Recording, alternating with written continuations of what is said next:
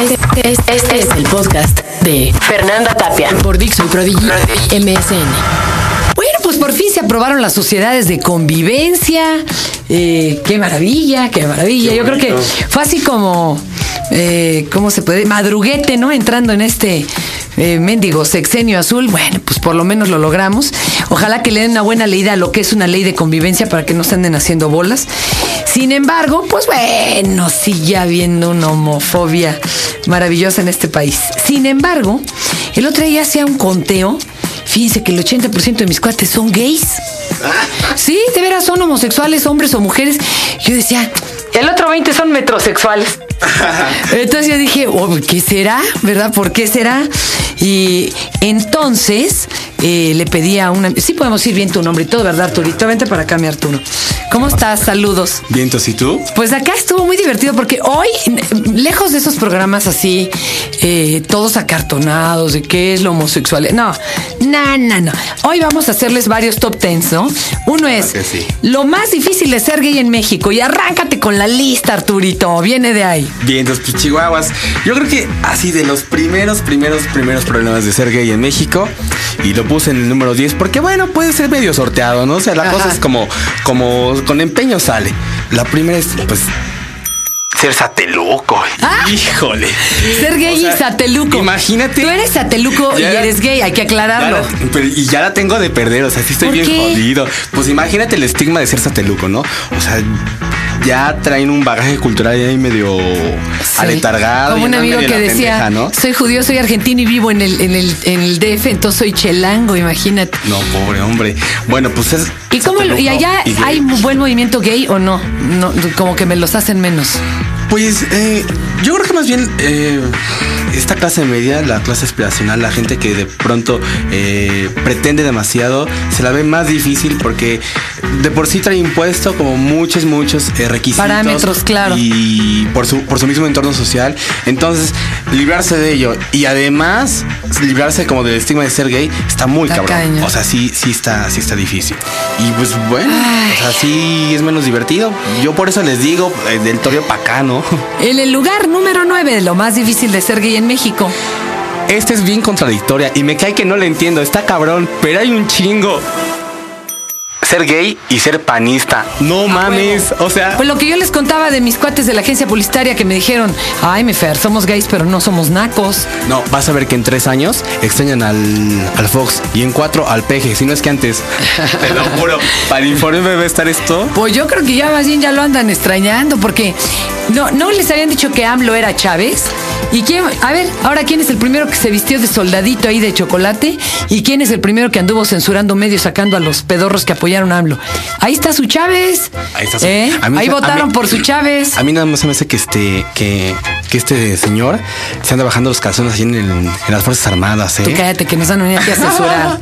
es que es que debe ser la, costumbre de pues de andar Oye, ¿aquí formado, se ¿no? homosexuales en el ejército? No, claro que no. Inclusive sé por una amiga que este su papá tiene como un alto rango ahí en el ejército. Ah. No voy- ahí sí no puedo decir nombres, capaz si me matan.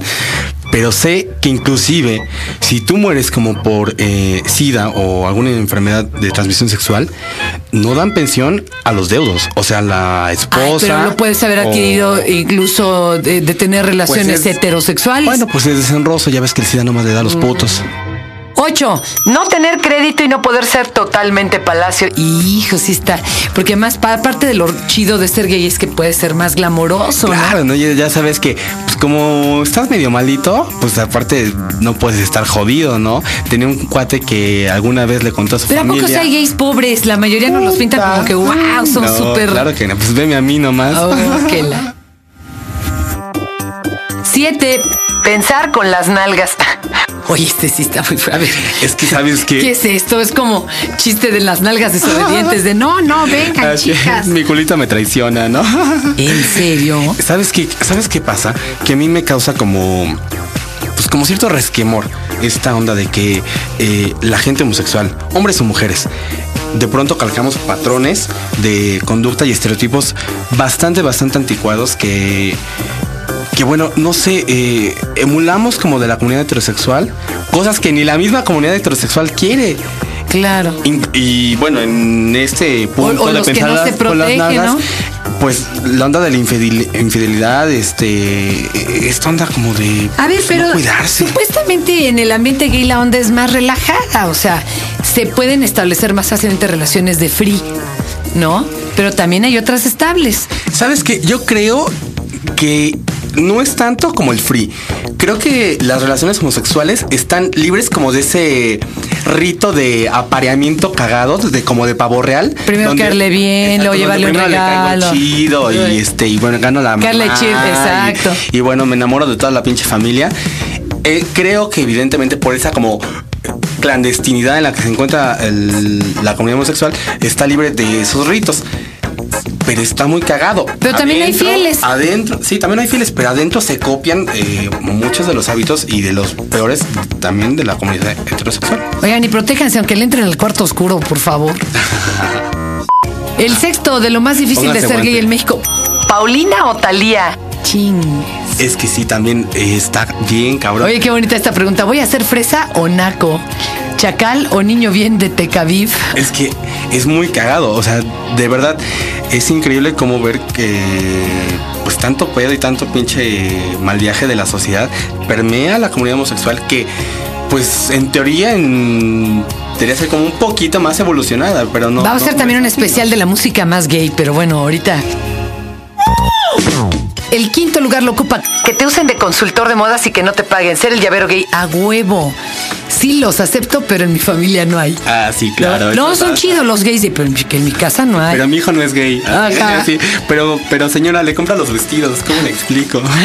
Cuarto, convencer a tu mamá de que no te vas a curar de esta gripe. Hijo, eso está acá.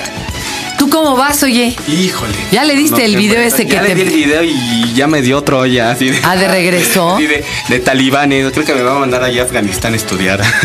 ¿Pero por qué te dio uno de talibanes? No, ya ahí sí ya no entendí. No, es que vamos pues a ponerlos en antecedentes. Hay una organización que se llama De Colores, Así que son padres de familia eh, y hermanos y todo con familiares gays para que ayuden a que les caiga el 20 y darles información a los padres que no han tenido esta otra eh, apertura y que están muy mal. Pero para los que estén ahorita en ese asunto, pues vayan y consigan el video, ahí está el armario abierto. ¿Sabes qué pasa? Yo creo que eh, a, partir de, a partir de esto, de decirle a tus papás, eh, surgen un chingo de problemas. El primero es como la desintegración eh, del de la misma persona homosexual como con su entorno inmediato, ¿no? Pero ya había quien te amenazaba, le vamos a decir, le vamos a decir.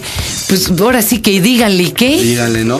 Pero eh, a veces sí está como muy cabrón porque los mismos papás, si ya traen problemas, pues bueno, este es como un detonante para decir. Y ahí se agarran. O sea, exacto, ¿no? Como ya no es tan chiquito el niño, pues oye, tu hijo es puto. ¿Y tu papá no le ha dicho a tu mamá que por su culpa tú eres gay?